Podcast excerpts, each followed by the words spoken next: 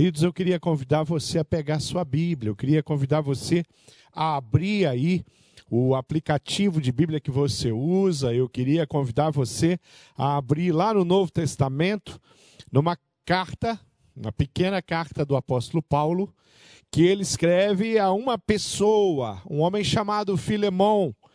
Filemão um servo abençoado, um servo de Deus, um homem convertido ao Senhor Jesus, um homem que lidera uma igreja na sua casa, um homem que é citado por Paulo, nós vamos ver aqui a citação de Paulo carinhosamente, não só ele, como também a sua família. Lá no livro de Filemão, nós vamos ver isso. E eu escolhi Filemão, eu escolhi essa carta para a gente conversar hoje, em função daquilo que estamos experimentando. Nós estamos por, passando por esse tempo de pandemia, nós estamos vivendo agora.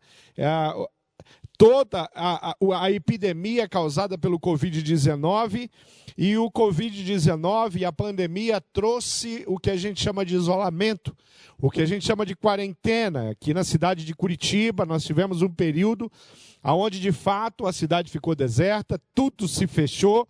Aos poucos, a cidade começou a abrir alguns comércio, hoje o comércio está funcionando, mas nós continuamos ainda num regime de isolamento. Fique em casa é a palavra, é a frase que mais temos ouvido. E durante esse tempo de pandemia, de isolamento, muitos sentimentos rondaram o nosso coração. O ficar em casa, o não poder ir ver pessoas que nós costumeiramente íamos ver, não poder ir à igreja para cultuar presencialmente com o povo de Deus, a família de Deus, não poder estar com nossos pais, com pessoas que amamos, é, por estarem num grupo de risco, isso causou alguns sentimentos no nosso coração. E nós é, estamos lidando e aprendendo algo novo.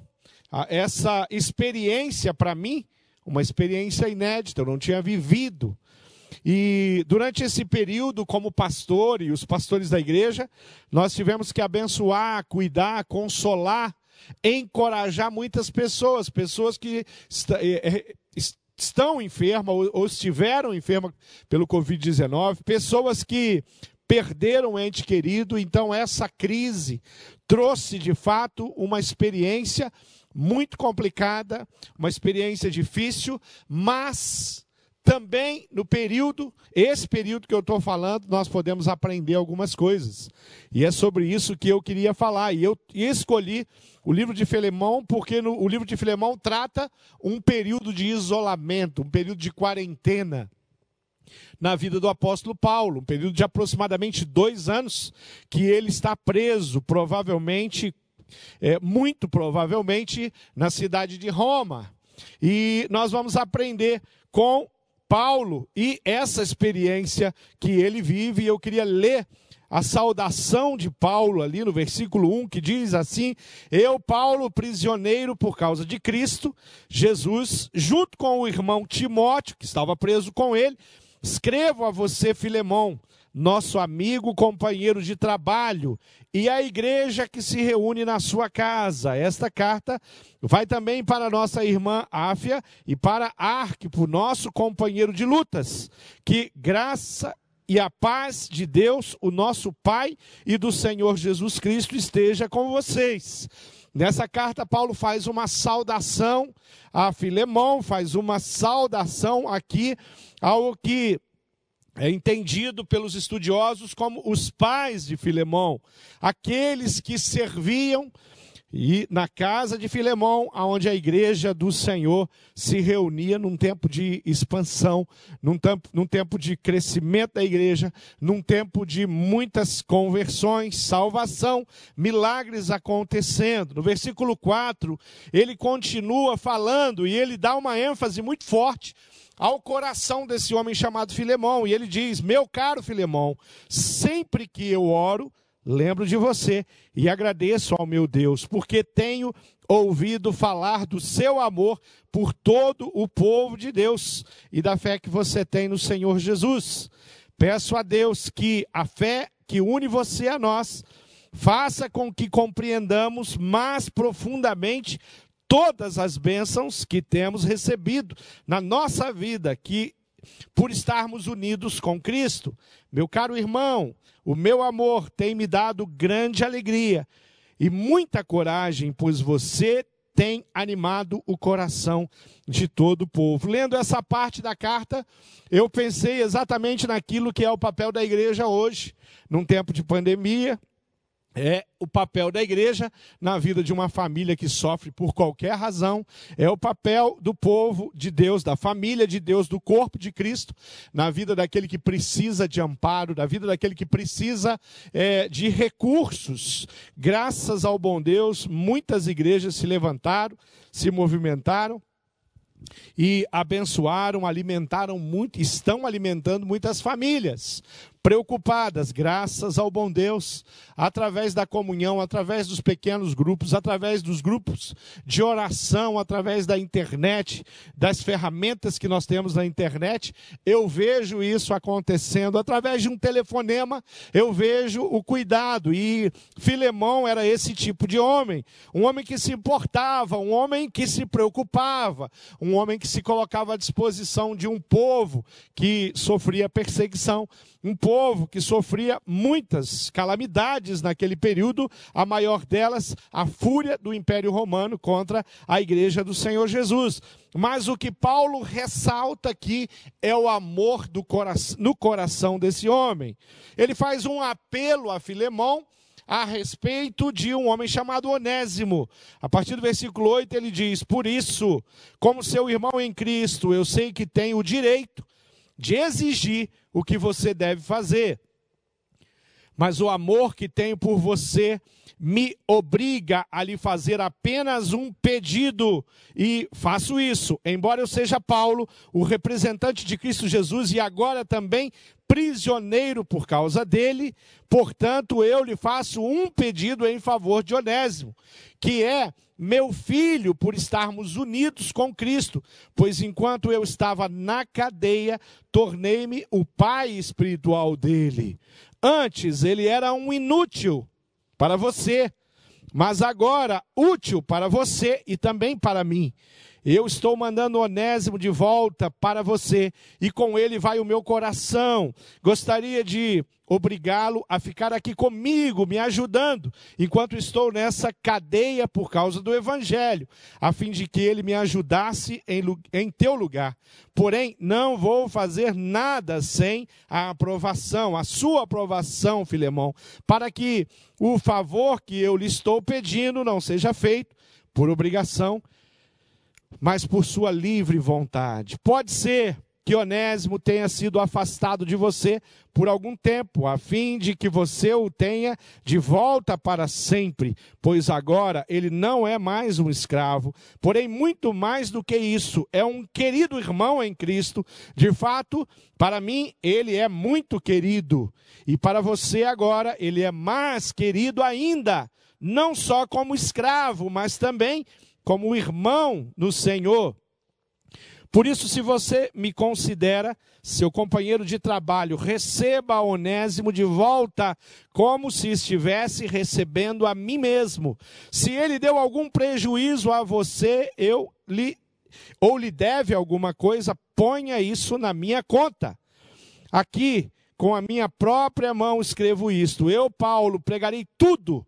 E é claro que não preciso fazer com que você lembre que me deve a sua própria vida, Portanto, meu irmão, me faça esse favor. Por causa do Senhor, anime o meu coração como irmão em Cristo. Ao escrever isso, estou certo de que você vai fazer o que lhe estou pedindo, e sei até que você fará ainda mais.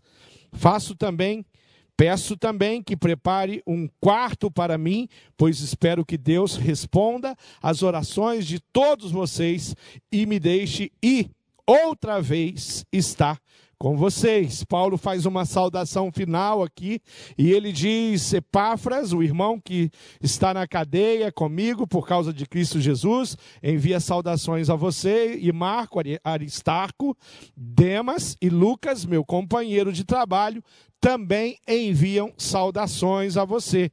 Que a graça do Senhor Jesus Cristo esteja com vocês. Paulo escreve uma carta direcionada a Filemão, e Paulo tem um objetivo muito claro que é ajudar e criar uma situação de restauração no relacionamento de um escravo fugitivo, Onésimo, escravo fugitivo.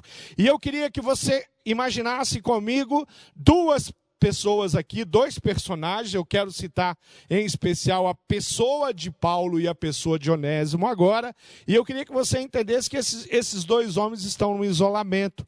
Paulo está preso, ah, o que nós entendemos, aprendemos, estudamos a respeito dessa ocasião, provavelmente em torno de dois anos ele ficou preso ali em Roma.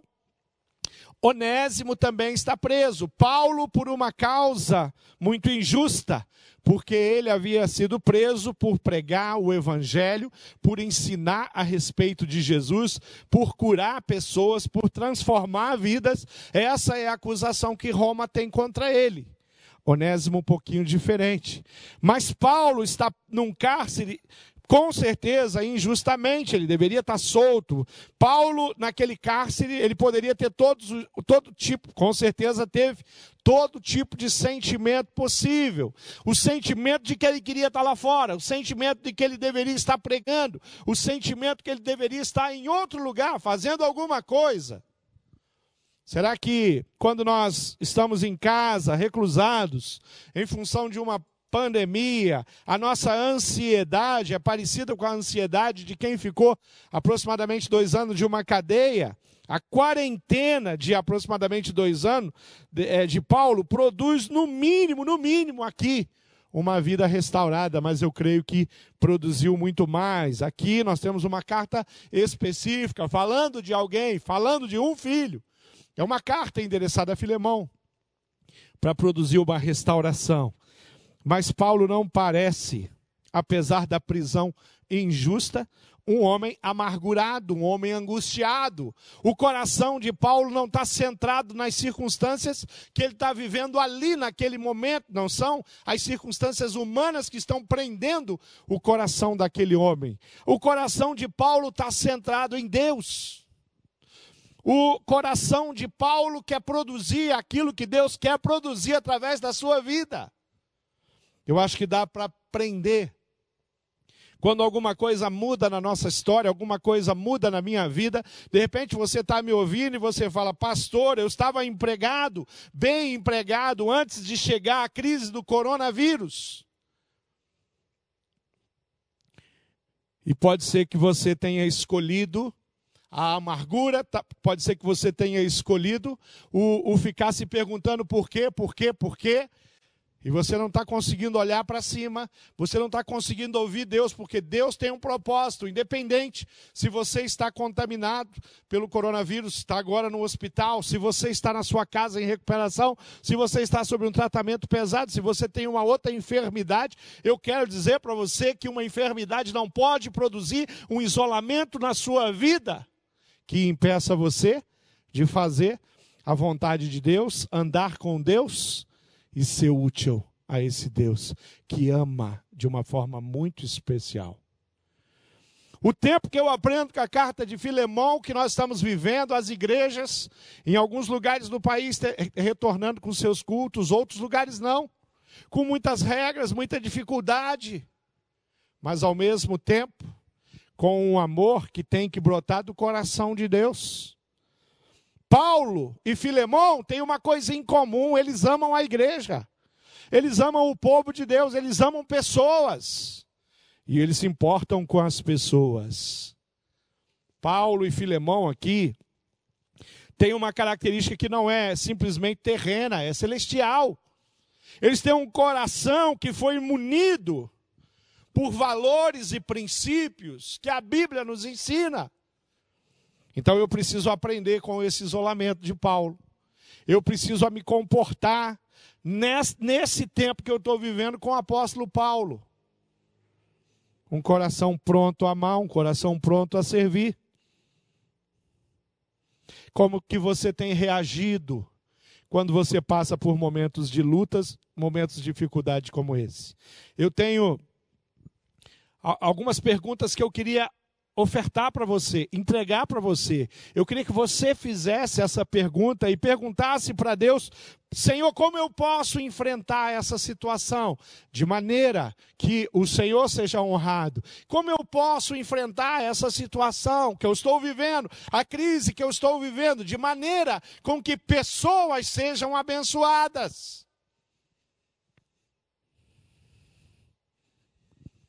A pergunta que não pode calar no meu coração e no teu coração é: qual é o propósito de Deus para esse tempo? Você pode fazer essa pergunta para a humanidade, mas eu quero convidar você a fazer essa pergunta para você, para sua família. Qual é o propósito de Deus para a minha vida? Com uma pandemia, Mateus versículo, capítulo 10, versículo 7 diz assim: Por onde forem, por onde, qualquer lugar que forem, preguem a mensagem. O reino do céu está próximo. Cure os enfermos, ressuscitem os mortos, purifiquem os leprosos, expulsem os demônios. Vocês receberam de graça, então ofereçam aquilo que receberam também de graça. Quando nós estudamos a vida de Josué, quando nós aprendemos com a vida de Josué em um determinado momento da vida dele, a todo o povo de Josué estava conspirando contra Deus. As pessoas estavam dando conselhos a Josué e falaram: Josué, vem com a gente, segue os nossos princípios, faça aquilo que nós estamos fazendo. E Josué dá uma das frases mais conhecidas, repetidas, cantadas muitas canções, ele fala: Eu e a minha casa, nós serviremos ao Senhor. O nosso padrão, não é o padrão do mundo, é o padrão do céu. Eu e a minha casa, nós não nos dobraremos a nada, a nenhum outro Deus, somente ao Senhor dos Exércitos. Paulo é sim a figura que nos chama a atenção. O coração dele, nesse tempo de isolamento, esse tempo de prisão, nos chama a atenção, porque ele continua sendo o mesmo servo de quando ele estava solto. Ele continua sendo o mesmo Paulo que abriu mão de tantas coisas para seguir o Senhor, mas eu quero falar de Onésimo também. Quem é Onésimo? Também é um homem que está preso, também é um homem que está isolado, provavelmente seria solto. Por isso a razão de Paulo escrever essa carta. Onésimo está na prisão por outra razão. Ele está na prisão porque ele provavelmente roubou do seu senhor. Um escravo fugitivo. Provavelmente ele cometeu delitos. Ele estava na prisão justamente. Paulo injustamente. Mas a justiça tinha colocado Onésimo na cadeia não por ser um pregador do evangelho, mas por ser provavelmente um ladrão, um escravo fugitivo. Onésimo entra naquela prisão e eu queria que você tentasse entender os sentimentos do coração de Onésimo quando ele entra naquela prisão. Provavelmente ele entra naquela prisão achando: a minha vida não tem mais jeito. Eu cheguei no fim da linha. Provavelmente eu vou morrer nessa prisão. Então ele chega naquela prisão com uma, um outro coração o que ele viveu ali, o que ele, o que ele pensou experimentar ali, era um tempo complicado, um tempo difícil, um tempo de sofrimentos, um tempo onde ele tinha a liberdade dele cerceada, tirada pela justiça de, de Roma, do, do, do Império Romano, mas na realidade o que, o que Onésimo vai encontrar dentro da cadeia é a liberdade do seu coração, da sua alma, da sua vida. O que parecia ser o fim da linha para Onésimo, não é o fim da linha, é o início. O que parecia ser o fim é o começo. Nós podemos aprender com ele. Ele encontra um servo comprometido, ele encontra um testemunho Com certeza, quando Onésimo começou a ouvir Paulo, quando Onésimo começou a ouvir a palavra, a mensagem, as palavras de vida eterna que Paulo dava para ele, em algum momento ele deve ter falado: Por que, que você está aqui? Você não merece estar aqui, você não deve estar aqui. Quem sabe Paulo falou para ele: É, mas eu estou aqui e eu tenho uma mensagem para compartilhar com você. Onésimo se dobra ao Evangelho, ele tem a vida dele transformada, as coisas mudaram para ele. Ele deixa de ser um simples escravo fugitivo e passa a ter a liberdade em Cristo Jesus e ele prova do amor de Deus. Além de Paulo ter compartilhado o amor de Jesus com ele, Paulo ainda usa da sua autoridade para dar uma oportunidade de vida totalmente diferente a esse homem quando ele saísse do isolamento dele. Quando ele deixasse a cadeia, Alguns historiadores, alguns estudiosos dizem que Onésimo se tornou um grande pregador. Onésimo, de fato, foi muito útil para o evangelho. Onésimo, de fato, pregou esse evangelho durante muitos anos. Onésimo provavelmente levou muitas pessoas a Cristo também, seguindo os passos do seu discipulador. De repente você está me ouvindo e fala, pastor, a minha vida está complicada. As coisas não estão indo bem. As coisas na minha família não estão bem. A, a, a, minha, a minha vida profissional não está bem. A minha saúde não está bem. Eu fiz escolhas erradas. Mas eu queria que você se inspirasse num homem que fez tudo, tudo errado, mas na hora certa soube se render ao Senhor Jesus como Senhor e Salvador da sua vida. Algo excepcional aconteceu na vida de Onésimo e algo excepcional pode acontecer na sua vida também. Atos 3, versículo 19 diz: Portanto, arrependam-se e voltem para Deus a fim de que ele perdoe os pecados de vocês. Você acha que Deus que aquele Deus que perdoou os pecados de Onésimo não está pronto agora para perdoar os seus pecados? Você acha que aquele Deus que fez com que a vida de Onésimo desse um looping, uma volta de 180 graus, um giro, não pode fazer a mesma coisa com você? Se eu tenho, se eu posso testemunhar para você que eu tenho alguma coisa de que a minha vida tem algum valor, eu posso te dizer exatamente por que eu afirmo isso, porque Jesus Cristo é Senhor e Salvador da minha vida. Há muitos anos eu tomei essa decisão, e há muitos anos, graças a Deus, graças às influências que o Senhor colocou na minha vida, graças à minha família, graças a pessoas que compartilharam Cristo vivo, que eu pude ver nelas a presença do Espírito Santo de Deus, a minha vida foi totalmente transformada. Onésimo experimentou a graça, Onésimo experimentou uma saída tem um homem na Bíblia chamado Jonas, que ele vai no sentido contrário à vontade de Deus, e ele vai para parar no navio, e ele é lançado no mar, e ali no mar ele é engolido por um grande peixe. A situação desse homem realmente tinha chegado no final, no limite. Ele está dentro do estômago de um grande peixe. Ninguém sobrevive dentro de um estômago de um grande peixe.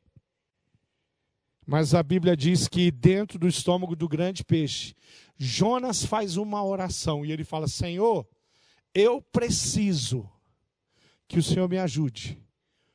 Eu preciso que o Senhor me salve. Só o Senhor para me tirar desse lugar. A Bíblia diz que aquele grande peixe se aproxima da praia e vomita praticamente, põe Jonas para fora simplesmente sobre o poder e a autoridade de um Deus que tem domínio sobre todas as coisas, sobre os peixes no mar, sobre os homens, sobre as nações, em todas as gerações.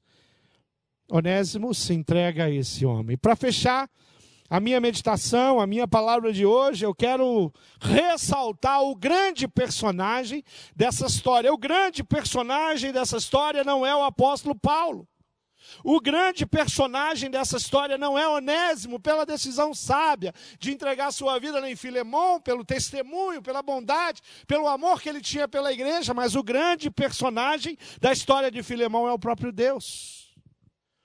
O Deus que tem essa capacidade de mudar a história de qualquer pessoa, independente do que ela viveu ou deixou de viver. Independente da cor, independente da nacionalidade, independente do tempo que ela viveu. Esse Deus tem poder.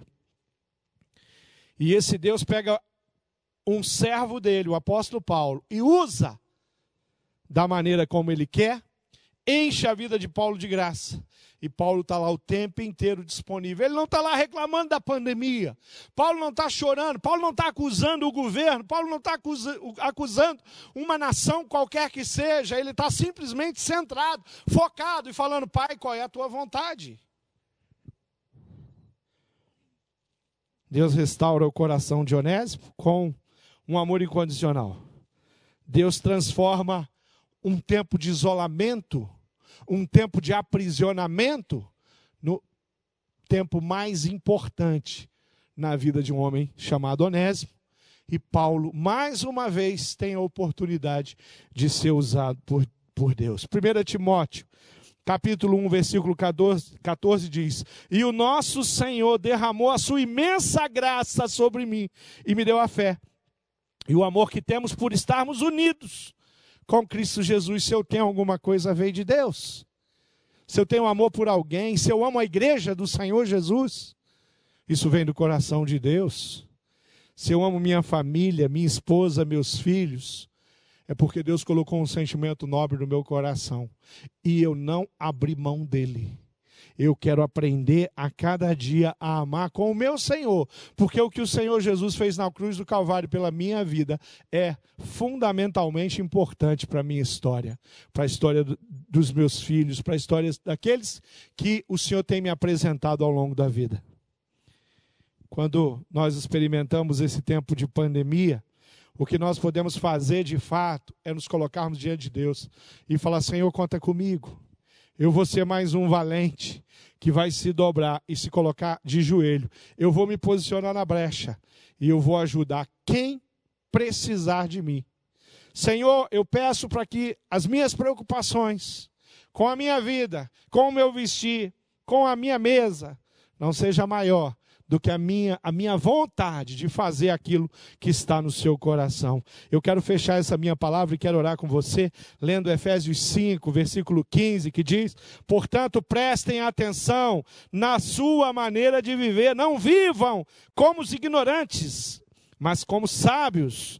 Os dias em que vivemos são maus. Por isso, aproveitem bem todas as oportunidades que vocês têm. Não hajam como pessoas sem juízo, mas procurem entender o que o Senhor quer que vocês façam. Você entendeu a mensagem que eu preguei hoje? Você compreende que essa mensagem é para você? Você entendeu que eu me preparei para falar contigo? Você acredita que o Espírito Santo de Deus, ele falou comigo durante os últimos dias para me trazer essa mensagem para você? Então coloca aí, eu quero que a minha vida seja usada para a honra e glória do Senhor Jesus. Eu quero, diante da crise do coronavírus, da pandemia, eu quero ser usado. Então, escreva aí no chat. Coloca aí, eu desejo ser usado, eu quero orar pela sua vida, eu quero clamar ao Senhor pela sua vida. Coloque aí, seja no Facebook, coloque aí, mas diga, pastor, eu entendi. Eu preciso e eu quero fazer a vontade de Deus. Eu quero tomar uma decisão como Onésimo tomou. Eu quero colocar minha vida à disposição do Senhor. Eu quero declarar que Jesus Cristo é Senhor da, da minha vida. Coloque aí no chat. Escreva aí, porque eu quero orar pela sua vida. Diga aí, olha, eu e a minha casa, nós serviremos ao Senhor, ao Deus dos exércitos.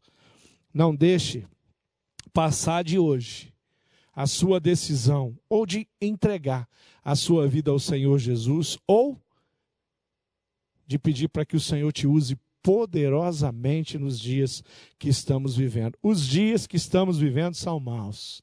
Os dias que estamos vivendo são dias de mortandade. O dia que estamos vivendo são dias de muitos oportunistas, dias de corrupção. Corrupção usando a pandemia. Mas você vive de forma diferente, porque o padrão desse mundo não te interessa. Vamos orar? Escreva aí e coloca, pastor, eu entendi. Pastor, eu quero. Pastor, eu vou ser usado. Pastor, a minha vida pertence ao Senhor. Vamos orar? Pai amado, eu sei que o Senhor é Deus de milagre, é Deus de poder, é um Deus de amor, é um Deus de bondade. E eu te louvo pela experiência de Paulo, pela experiência de Onésimo, eu te louvo pela carta de Filemão.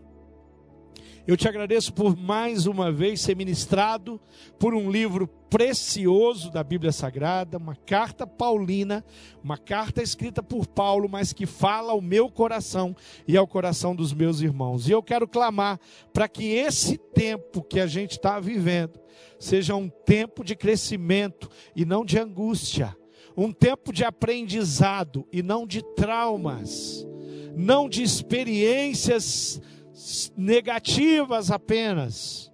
Eu peço que o Senhor abra minha mente, o meu coração, a mente de todos aqueles que estão ouvindo essa mensagem e ensine a cada um de nós a andar segundo o seu coração. Eu te louvo e eu te agradeço. E eu faço isso no nome precioso do Senhor Jesus. Amém.